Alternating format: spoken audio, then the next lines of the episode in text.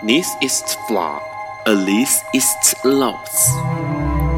尼采说：“没有事实，只有诠释。”幸好在本瓜的世界里，问题永远比答案重要。今晚，让我们一起。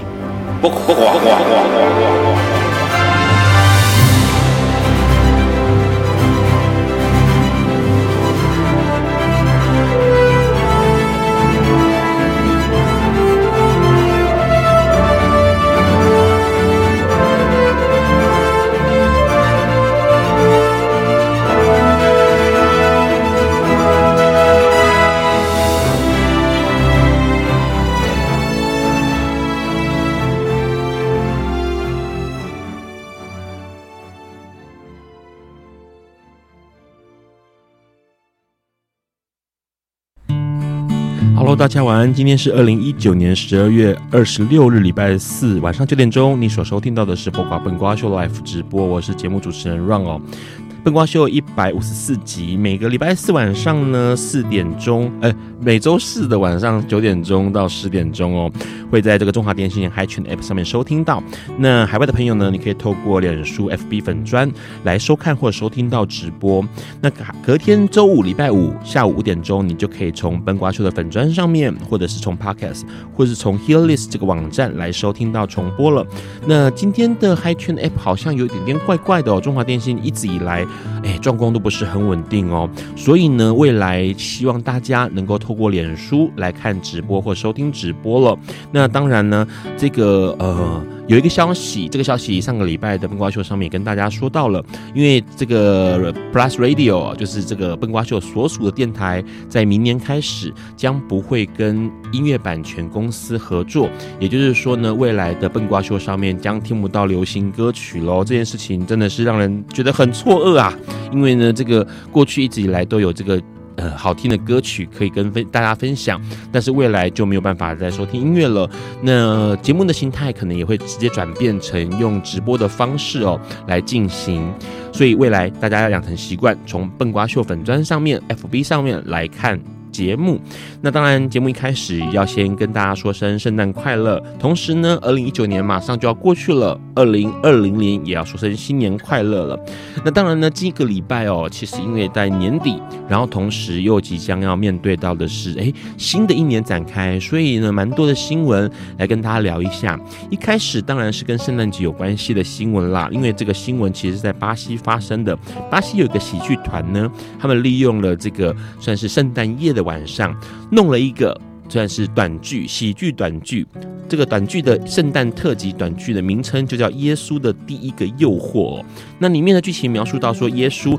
把这个假想，OK，只是假想的男友，然后带回家里面，而且跟这个家人们碰面哦。那这个影片呢，短短的才只有四十六分钟的影片，引发了两百多万人来要求这个 Netflix 来把它下架哦，希望这个影片不要再播出了，因为感觉起来就是污蔑了耶稣啊。甚至呢，这个还有激动的人士是拿着这个汽油弹去攻击这个剧团的总部哦。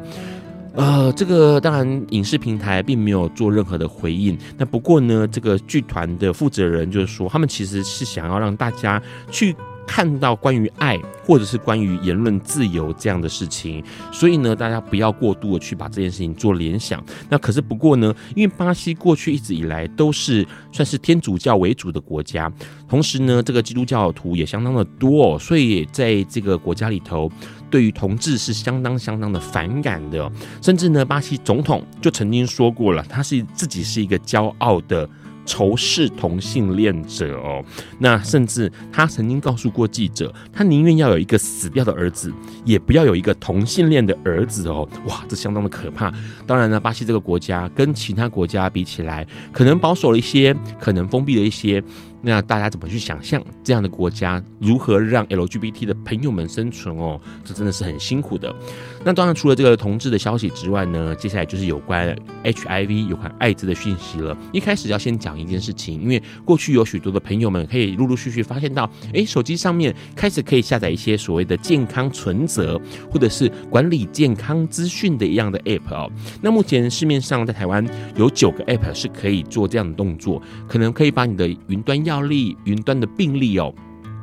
这个下载到这个 app 里面来，然后可以监看自己的健康状况。不过呢，因为这样的东西呢，目前已经得知是健保署从今年开始开放，委托给外面的第三者的厂商来接管这样的 app 经营哦。换句话说，其实你的资料有可能在第三的这个厂商手上，或者是他们可以看到这样的资料。那这样的云端药历或是云端的病历，到底有没有风险存在？或者是个人的个资有没有可能因为这样子的外些？其实是大家需要多多呃了解跟多多小心的哦。而且相当多的病友团体，不管是去不管是这个呃艾滋感染团体，或者是其他的慢性疾病的团体们，都呃格外的担心这件事情，因为感觉起来已经有一点点保不住自己的个人隐私了。这件事情，待会我们可以跟我们的来宾来聊一聊哦。那当然，除了这个之外呢，说实在话，目前来说，台湾尤其在二零一九年，有好多好多的艾滋活动产生，而且在今天的前两天啊，也就是二十四号，大家可以看到新闻上面，哎，有一个好玩的关于艾滋的这种。征文比赛，算是征影片比赛哦，公得奖公布名单跑出来了。那当然这一次呢，其实是想要做一个关于勇敢去爱艾滋筛检的宣导短片比赛。那这个影片呢，其实呃都不用很长，全台湾就有一百一十件的作品参加，然后呢有四十五件入围，同时最后面是有九件作品脱颖而出哦。这些微电影里头都在传达一些关于艾滋的检筛检或者是防疫。这样重要的观念哦，其实过去一直以来，好像这样的东西不是很多，这样的比赛或者这样的征文呃征影片比赛不是那么的多。但是在二零一九年，感觉起来发光发热，而且在许多的新闻报道上面都去提到了这个比赛，相当有意思。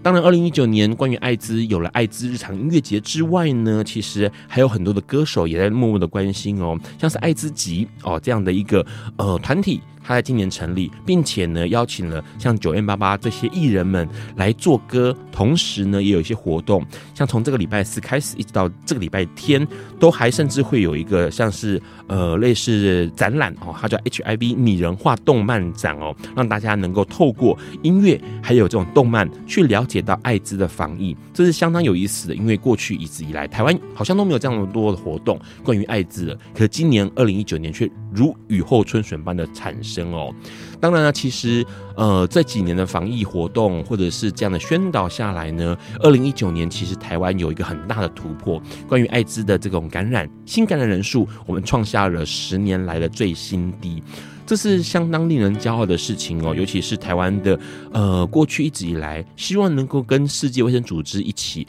同步并行所谓的九十九十九十的计划，也就是九百分之九十的人知道自己的身体状况，那百分之九十人是知道了自己可能感染 HIV，同时并且接受这个治疗哦。那另外的九十，第三个九十就是指说我已经接受治疗，并且已经成功的控制病毒数量哦。那台湾的成绩在二零一九年公布了，是八十七。九十跟九十四，也就是说，八十七的人知道自己的身体状况，那百分之九十的人知道而且接受治疗，那同时还有百分之九十四的人是知道接受治疗，并且已经完全的可以控制病毒哦，这是算是相当优秀的成绩，因为我们啊、算是超前了世界卫生组织的一个目标。那当然，未来可能在这样的推广之下呢，有更多的机会。可以让成绩更进一步哦。不过呢，说实在话，虽然艾滋在医疗的帮助之下有很大的突破。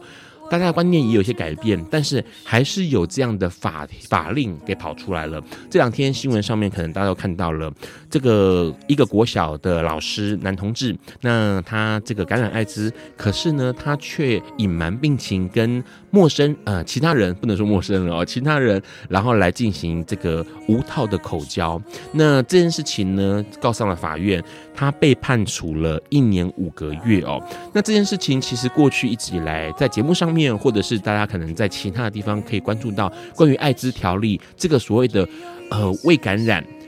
也可以罚这件事情相当的不公平哦。那这个法条里面呢就提到了是假设今天隐瞒病情，然后进行危险性行为之后呢，呃对方是可以告诉你的。那这个告的情况之下呢是。一定可以告得成哦，只是刑期的长短。但是呢，因为这个法院呢判断这个国小老师他并不是强迫对方性交，那强迫对方口交，那同时呢对方也没有被感染哦，所以呢只判了一年五个月。那当然呢，许多反同的团体或者是反对艾滋的这个恐艾滋团体们呢就跳出来说，哎，一年五个月太少了哦。那这件事情怎么看？待会我们跟我们的来宾来聊一下。除了这消息，最后一个消息呢，当然就是在呃选举将近，很多人就会拿同婚来做议题。网络上有个男生，他分享了同婚会让台湾成为艾滋国、艾滋乐园。这个之前大家都知道了，那今天呢也确定他这个算是要判罚哦，判罚三千块钱，在网络上散播不正确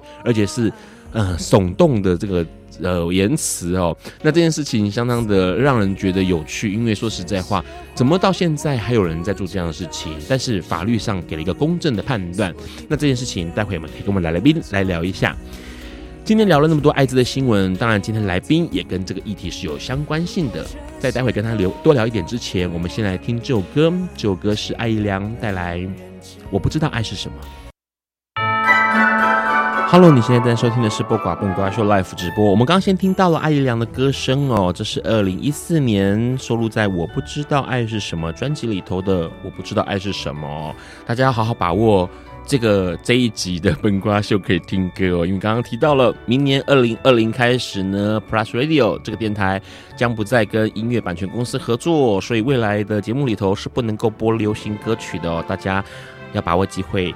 听。好听的歌曲，好，我们赶快来邀请我们今天的来宾哦。我们先请来宾跟大家打个招呼吧。Hello，嗨，大家好，我是青年帕斯克露西恩。Hello，露西恩哦。哎，刚刚其实聊了好多呃关于艾滋的新闻，有可能这个呃二零一九年台湾算是发现感染者发现艾滋啊呃三十五周年哦，所以特别多这样新闻。哪个新闻你特别感兴趣，或者是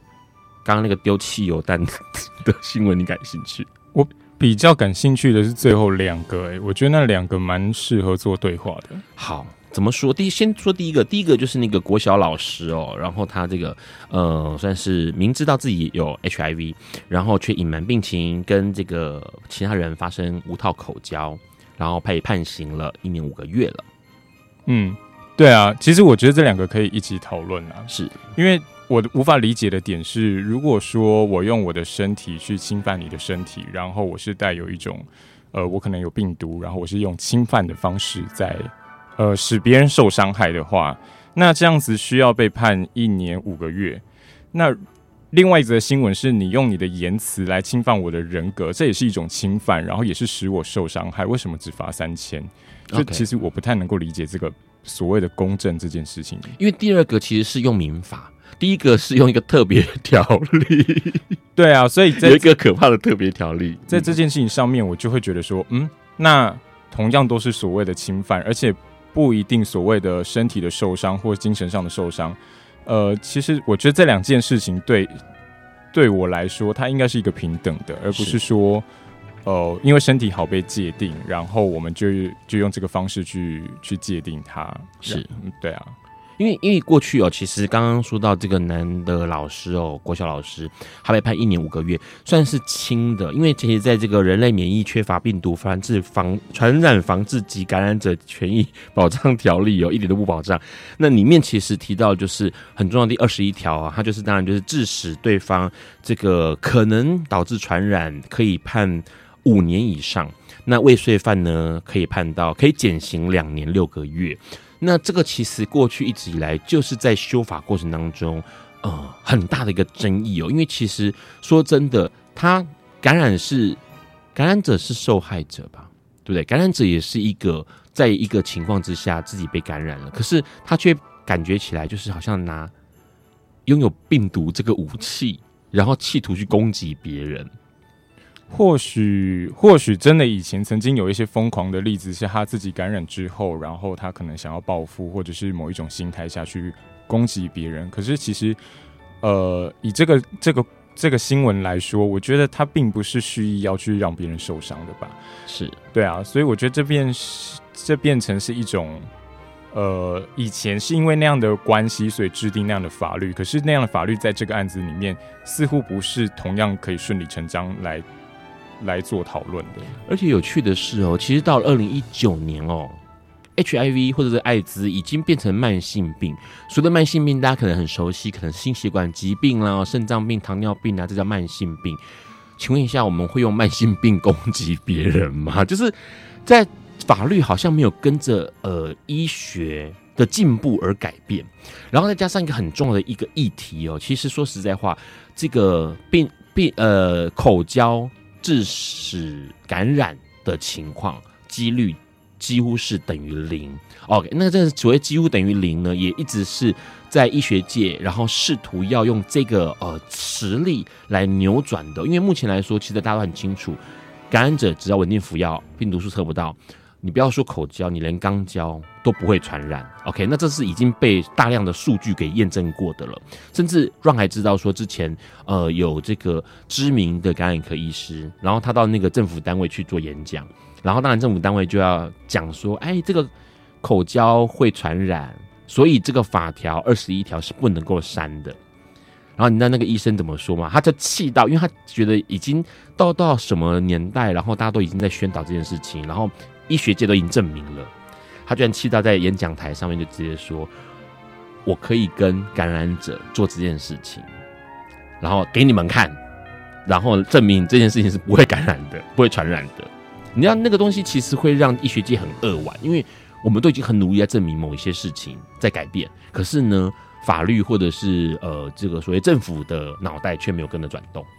嗯，因为以这个新闻来说，最后这个所谓被感染者，就是这个去告他的人，因为事实上是并没有感染的嘛。对，他没有，那也就表示说这件事情他是没有成功的。那没有成功，可能有很其很多其他的原因。第一个可能是这个有艾滋的老师，他本身是呃有服药的状态，所以他并没有具有传染力。是。那在这样子他已经很自我保护的状态下去跟别人发生关系，然后却因为他是呃带原者的关系，所以要被告。其实我我会觉得。我觉得他蛮衰的啦。之前还有个新闻，不晓得露西有没有留意过？那就是两个一对伴侣，然后这个新闻也闹得很大，在前几年。然后就是基本上 A 跟 B 交往，然后 A 呢就很乖的、很老实的告诉 B 说我是感染者，B 说我不会介意呀、啊。于是两个人就在一起交往了。那当然后来分手的时候，可能是呃很不好的情况之下分手。分手之后呢，B 居然就跑去告 A，说他是感染者。那 A 当然就被告成了嘛。嗯，然后同时检验 B，发现 B 本身也是感染者，然后重点是他感染的时间跟 A 其实差不多，然后所以换句话说呢，呃，当然 A 就已经不能，因为已经 A 已经带罪在身，所以没有办法告 B。那这个东西每次在跟其他律师在聊起来的时候，大家都觉得说，怎样是现在是先告先赢吗？对啊，其实，呃，我我觉得一直都是这样子，好像你身体上带着某一种特色。你就应该要特别的跟别人不一样的方式相处，是，然后要因为这件事情，或许有些人会妥协很多，在感情中或在生活中。嗯，那我第二个新闻呢、喔，就是第二个刚刚你也感触的，就是关于那个呃乱放话说台湾支持同志同婚，就变成艾滋国。诶、欸，如果假设你自己遇到这样的言论，比如说在脸书上面或者在其他社群上面。你会怎么做？什么反应？我会跟他讲说：“你跟我住在同一个国家，而且你现在在跟我讲话，那你已经感染艾滋，赶快去就医吧。”好，所以所以你要让他知道说，基本上在同一个国家，然后跟我讲话，其实是并不会被传染的，因为我实际在跟你相处啊。那如果说你说这样子会传染是这样一个理论的话，那其实你已经跟我传染到了啊，是。对啊，所以赶快良心的建议，我很好心的会建议他去就医。就是这种这种这样的新闻或这样的贴文或传闻哦，你有看过吗？自己有看过？很常看到啊。他会在出现在哪里？出现你的脸书上吗？呃、还是说对啊，或者是各种呃什么有关家长团体啊，或者是呃我本身因为我在宗教的团体里面也有活动，所以有时候他们也会有这样子的说法。是，好，所以你会怎样大翻白眼，还是你会纠正他们？我会理解，因为他们不是很了解这个知识，但是我也不会当下去跟他们辩论，因为有时候你去跟他们辩论这些事情，只会让他们更加坚定的要往往那个反方向走。好，换句话说，其实台湾还是很多很多人对于歧视这件事情哦，是保持的高度的忠诚哦。待会我们要跟我们的陆先聊一下，因为他自己本身是一个感染者，那他怎么样去看待他的生活以及他身边的人？在这个之前，我们先来听这首歌。这首歌，路先要邀请大家一起分享的是魏如萱带来《还是要相信爱情啊，混蛋们》。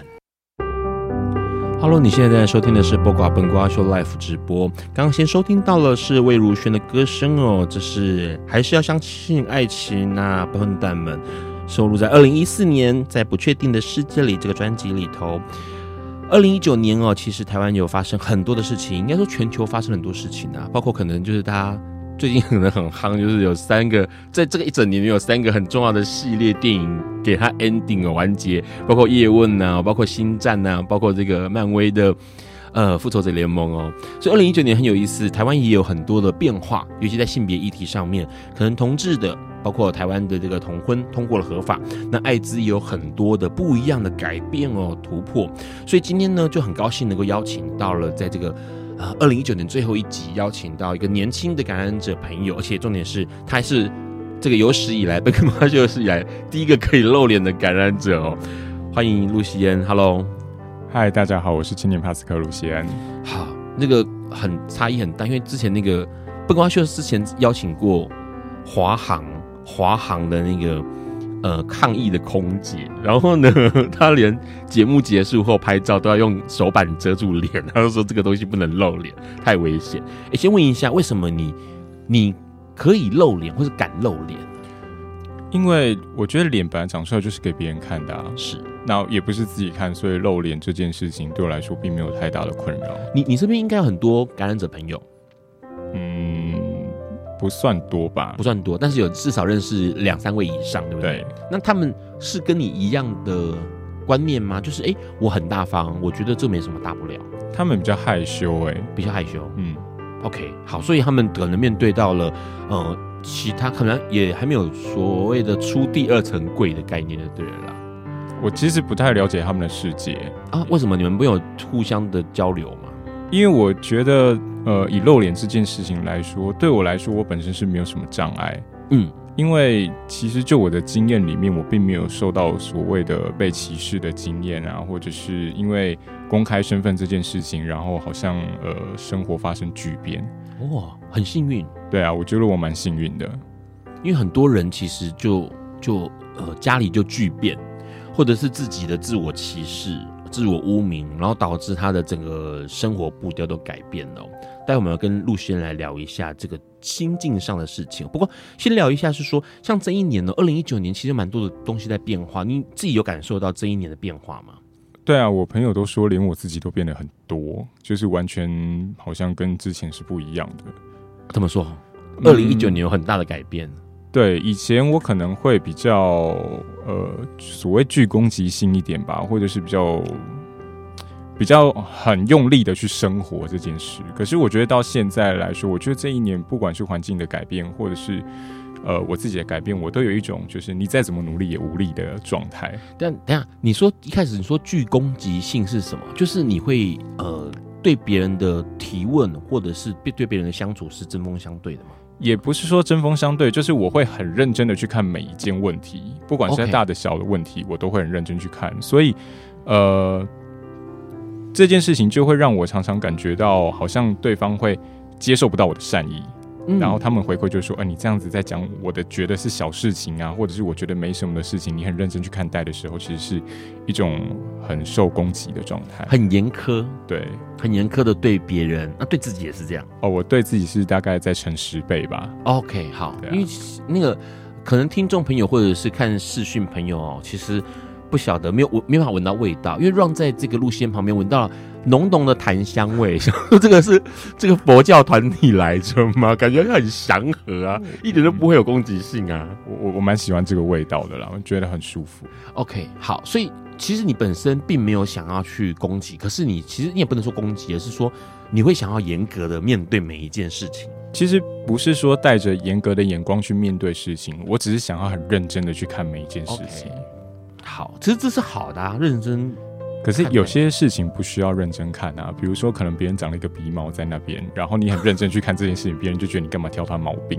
？OK，好，但你只是可能想要让他呃看起来更好看，或拍照起来就是没有缺点这样。好，所以这个参与感很浓烈哦。只是说，你说你这一年有改变，就变得比是比较知道说，哎，好，反正就是就是这样嘛，那也不需要太去钻牛角尖，或是太去计较了，是吗？我会比较理解我现在自己的状态是怎么一回事，然后接受自己的状态，但是我也接受别人的，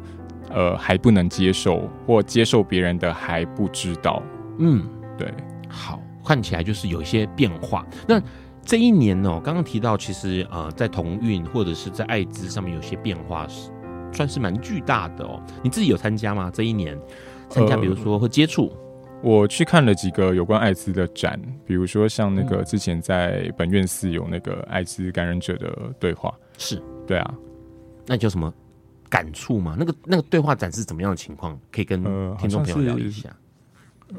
感染人生吧，就是每一个他有很多的感染的故事，然后每一个。比如说，他有做一个那个隧道，然后隧道里面有不同的情境题，就是假设你是感染者，你现在碰到一个人在跟你对话，是有关于比如说你公开你自己的身份啊，或者是你就医的状态，然后让人家很真实的去体验，就是感染者在跟别人面对对话的时候的那种情绪或愤怒吧。嗯，对。所以你看到了哪一些东西？就是你的感触是什么？我的感触。我当下其实有觉得说，这一切都不是真实的，因为其实我的生活中并没有发生这些事情。啊，可是，因为让很好奇，因为让其实听到很多 positive 朋友，这种感染者朋友会跟让讲到好多关于歧视，或者关于这种排挤，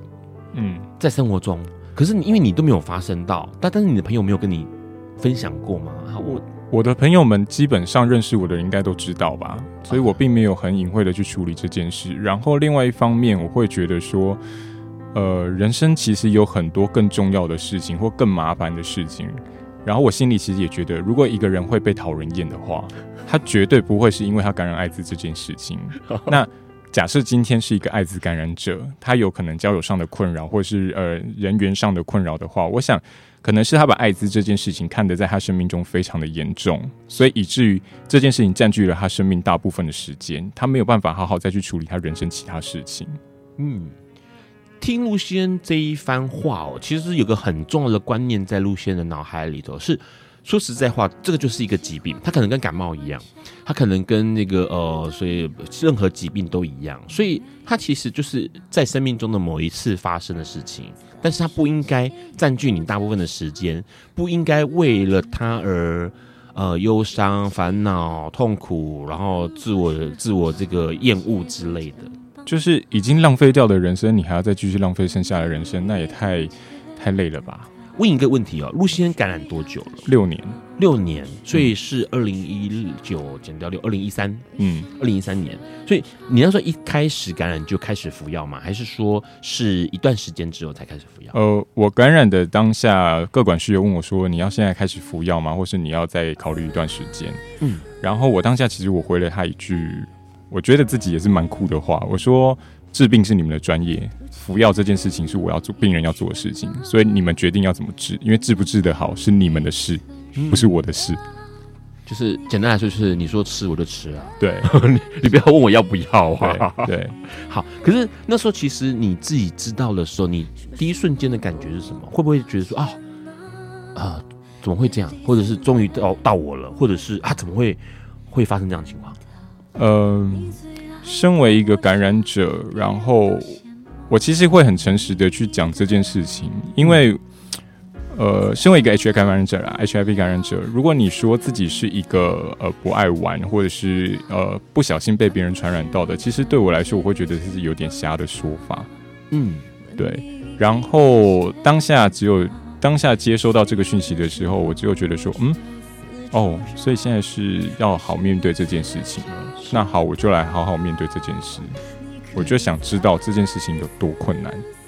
呃，陆先大概是让哦认识的所有感染者朋友里面呢，因为我跟让跟露西恩其实没有非常的熟，但是你却是最诚实的一个，我必须说最诚实，因为那个最诚实就是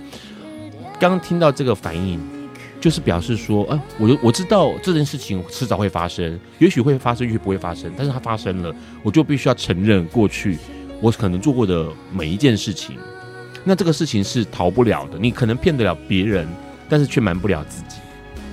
待会我们要跟我们的露西恩多聊一点，在这个之前，先听这首歌，是戴佩妮带来的《非诚勿扰》。Hello，你现在在收听的是播瓜笨瓜秀 Live 直播。刚先听到了戴佩妮的歌声哦，《非诚勿扰》，这是收录在二零一六年《贼》这个专辑里头。刚我们先跟露西恩聊到了他面对到自己成为一个感染者的时候的反应哦，那那个反应其实很有意思，因为他说：“哦，对我来说，反正就是这件事情之前做过了某些呃行为或者是某一些的呃事情，所以呢，今天发生了，那就发生了，而且他也不会去避讳。”对 Ron 来说，这番话有一个很有意思的点，就是说真的，他们并没有把 HIV 或者艾滋当作是特殊的疾病。我们换一个角度来想，像 Ron 有高血压，当我知道我有高血压的时候，我第一个反应不是啊，怎么会是我？我马上会想到说，哦，我每个晚上都喜欢吃这个烧烤啊，然后呢，我吃的又很咸啊，我喜欢喝很咸的汤啊，所以今天到高血压了，那就是吃到发生的事情啦。所以其实。我们换个角度去思考这个疾病，当我们把他的所有道德拿掉的时候，你会发现露西恩的反应其实是相当正常，而且是呃很很正确的。这件事情相当有意思，而且刚刚其实有朋友就在脸书上面的留言，他就直接留言到说：“哎，就很坦然，因为很坦然，所以你也不在意别人的目光或别人的想法，是这样吗？你自己感觉到？”嗯，其实对于恐惧这件事情啊。比如说像感染 HIV 这件事，或公开身份这件事，很多周边的朋友都跟我讲说：“你不要那么公开啦，你可能会被攻击或被排挤或什么的。”对这些所谓的恐惧，包含我去看了很多相关的知识，其实都很很常在聊这一块的内容。我可以理解这件事情，但是我就想知道这件事情会怎么把我难倒。哦，我就就是我就想看看，就是这件事情的呃，比如说被别人歧视这件事，或被。呃，所谓的公开资料啊，我可能很多很多的状态，我就想试，就是这件事情可以把我怎么难倒？可是当你用这样的方式去看所有的事情的时候，呃，恐惧就其实有点像是那种会在路上，然后披着大衣，然后让别人看生殖器的那种变态。嗯。当你越直视的去看去看他，然后不要去遮起你的眼，不要尖叫的时候，其实对他来说他是没有成就感的。然后也因为你看清楚了。你知道那个恐惧所谓它长什么样子，然后你才有办法去想出方法去应对它，或者是呃去解决它，是很有意思哦。因为这个路西恩把恐惧像是描述了一个所谓的铺路狂，那这个铺路狂当然就会期待看到你恐惧害怕的样子。那当你根本就不害怕也不恐惧的看了他，甚至想要多看的时候，那个铺路狂可能就觉得。哎，没意思，或者是觉得很诧异，然后呢，因此就反而不想让你看了哦。问一个问题，可是这是你自己的态度，你的态度是这样的坦然跟呃很，也不能说勇敢，因为我觉得你的态度已经是很自然而然的去想要去面对这样的一些挑战。但是你身边的朋友呢？比如说，你像你今天哎，很大方的跟大家亲人或者是朋友说，哎，我就是感染者啊。他们的反应或者他们的想法，他们的想法其实，呃，我觉得我身边朋友他们都很爱我，所以他们在知道这件事情的第一个当下，呃，当然有些人会有点惊讶，可是他们的惊讶点在于说，你这样有办法好好照顾你的身体吗？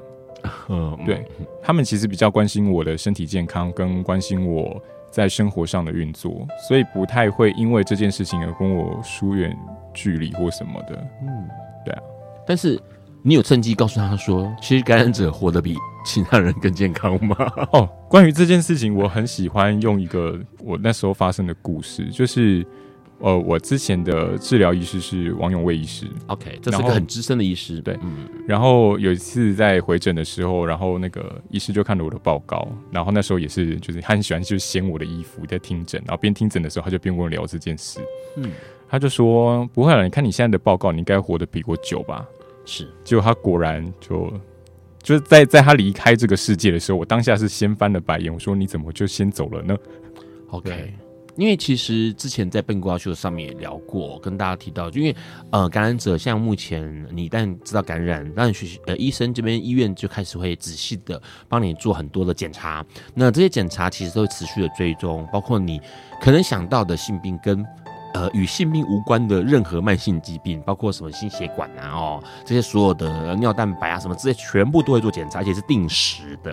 那这个定时检查呢的频率或者是它的稳定性呢，比起一般人可能要那个福临心智，突然间想到说，哎。应该要去做一下健康检查喽，然后才去做，都要来得密集，而且要来得更呃准时哦。所以其实感染者们其实在一个很很知很知道自己生活，很知道自己健康状态的情况之下生活的。嗯，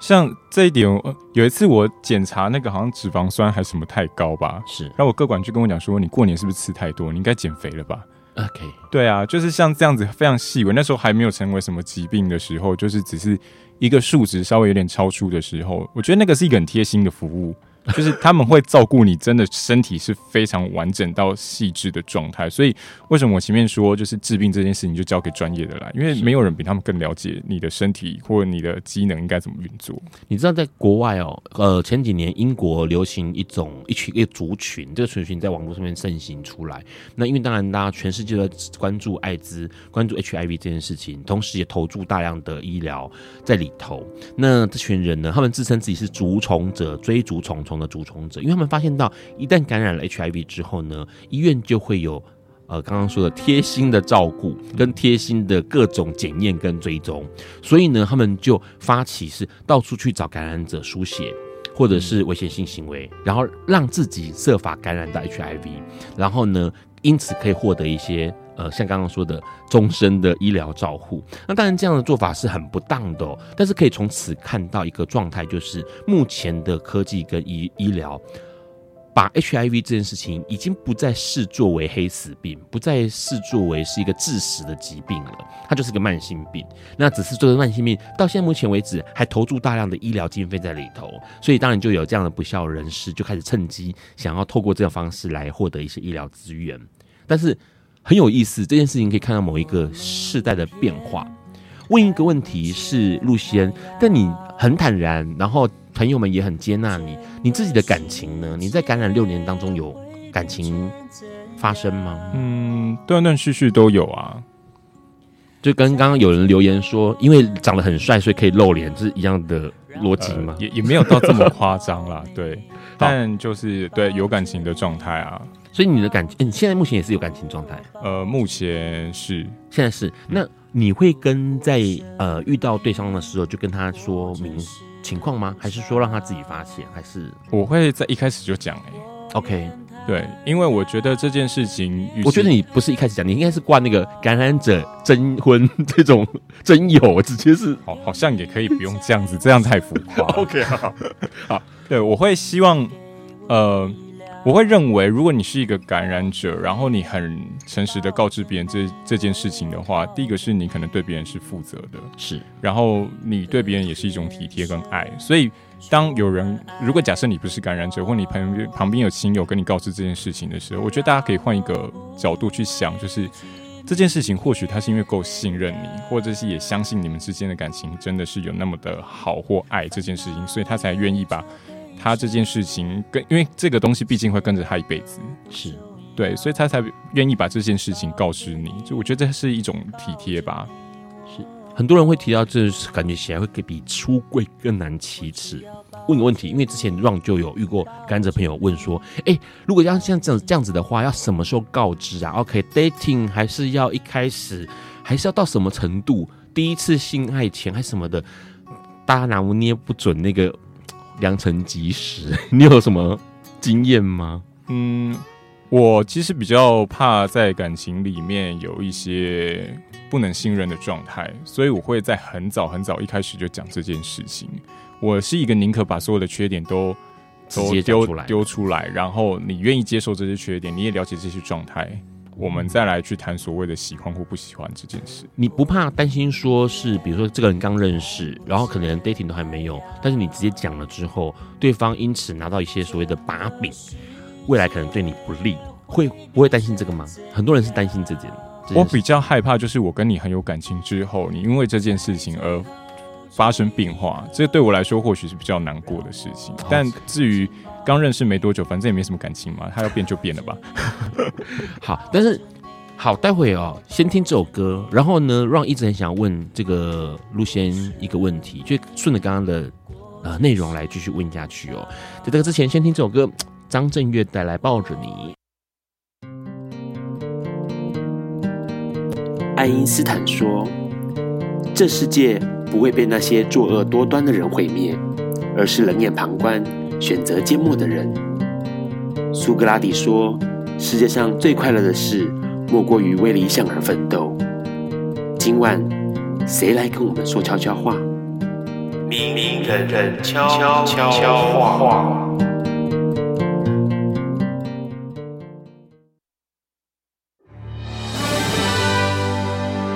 大家好，我是同光教会的小恩。基督徒也可以是同志，同志也可以是基督徒。无论你在什么样的情况里面，要相信上帝永远爱你，要相信你是值得被爱的。爱只会错过，不会消失。但愿每份爱，即便被错过，重新领悟、回忆起的时候，都能再次被爱到，深深感受。还有，也谢谢我生命里面出现的所有的感染者的朋友们，谢谢你们丰富我的生命，让我深深感觉被爱。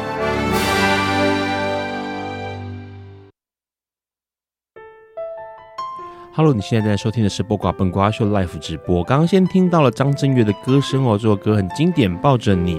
相当早的一个歌曲哦。刚刚其实陆先聊到一件事情，就是呃，他会很坦然的，而且是很快速、直接的告诉对方说：“哎，我是感染者哦。”然后。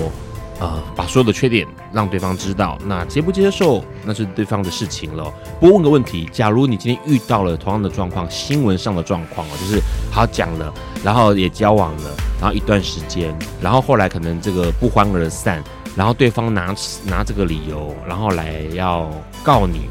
啊，走法律程序，那你怎么看待这个事情？啊，信任错人了，对不对？嗯，对，我会可能会开始检讨，就是这段感情里面为什么我没有把它处理好吧？OK，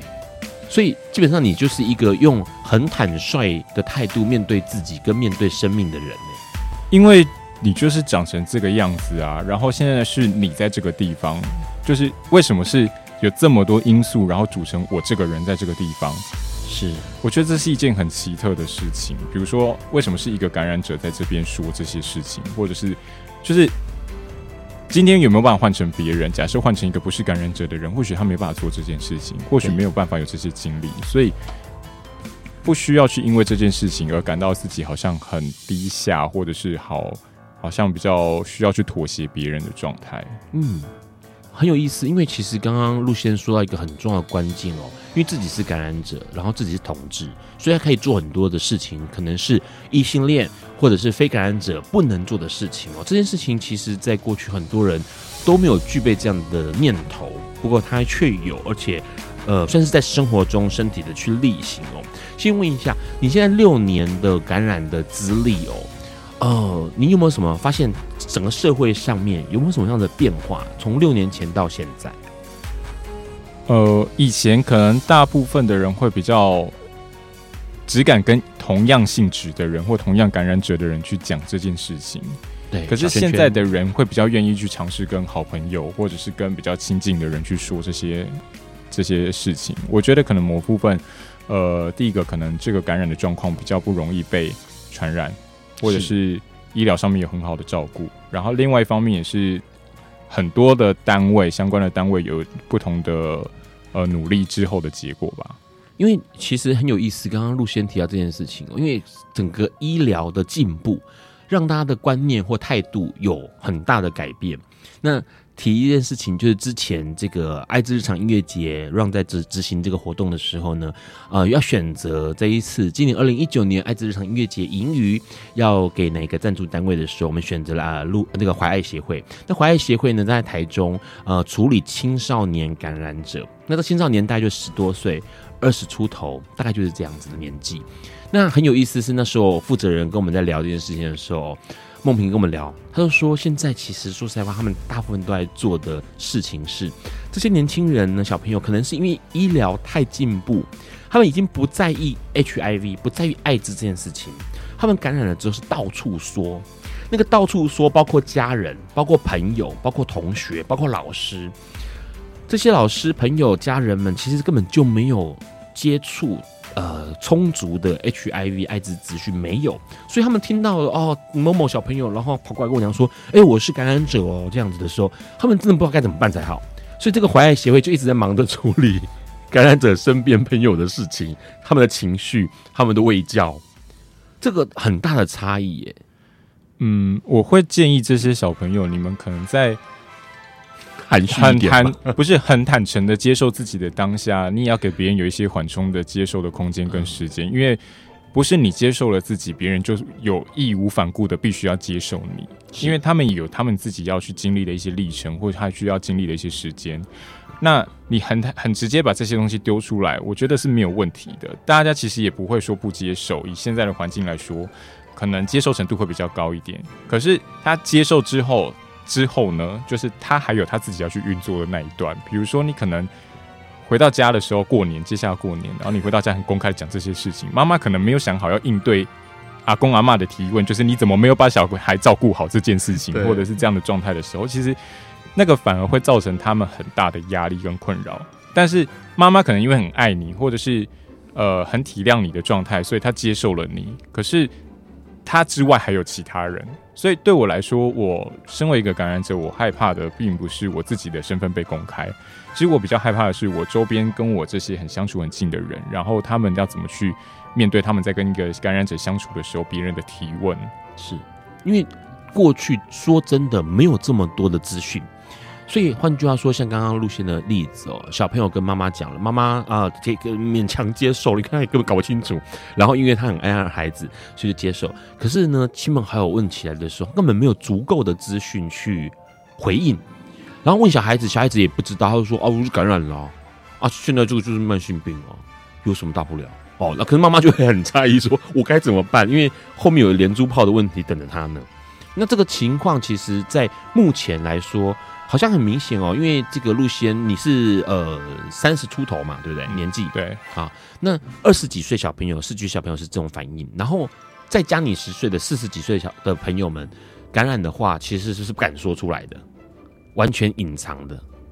你身边有这样的年纪的感染者朋友吗？好像没有诶、欸，都是跟你同辈还是比你年轻？差不多跟我年纪的。OK，所以你们是处在有一些会讲，有些不会讲这样子。其实其他人，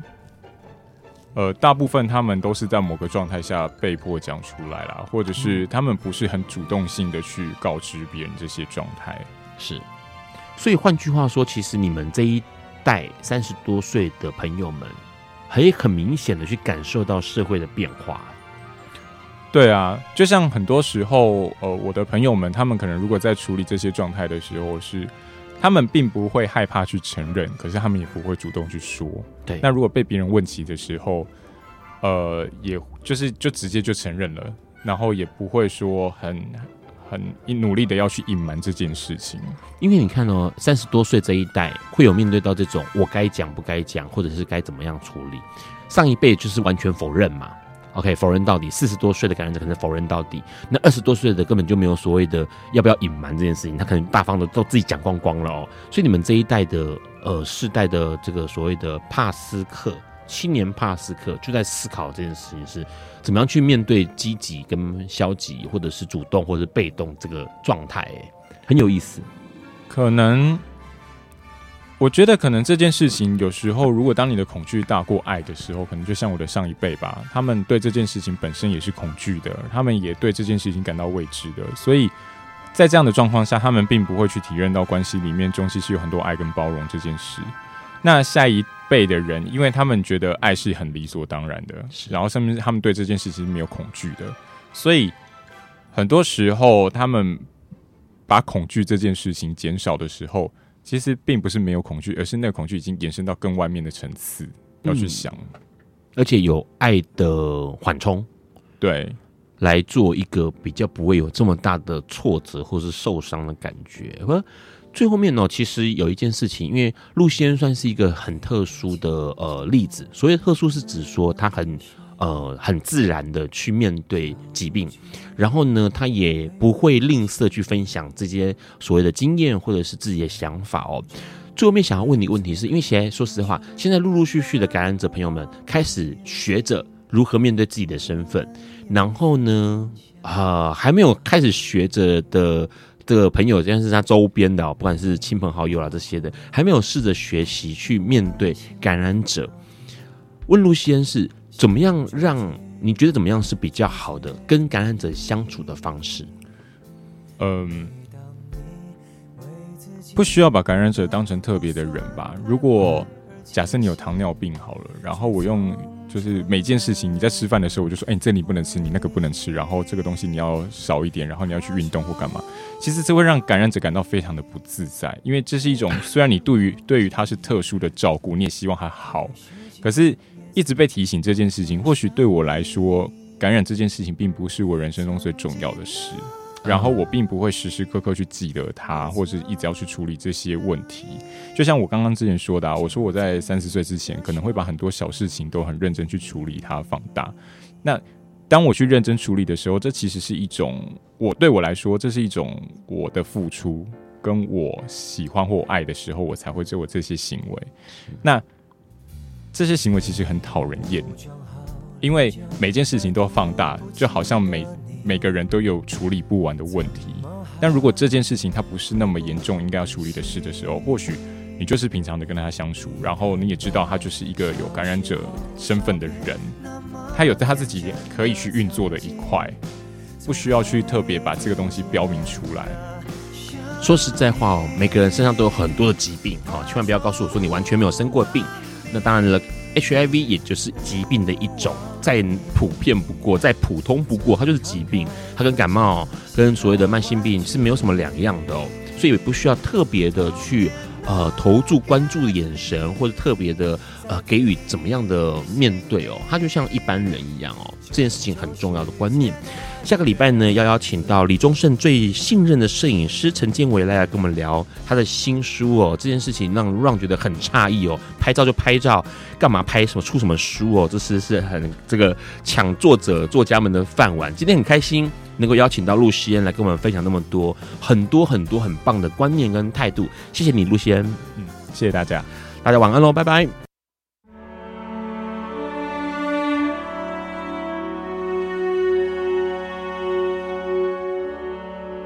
以上节目不代表本台立场，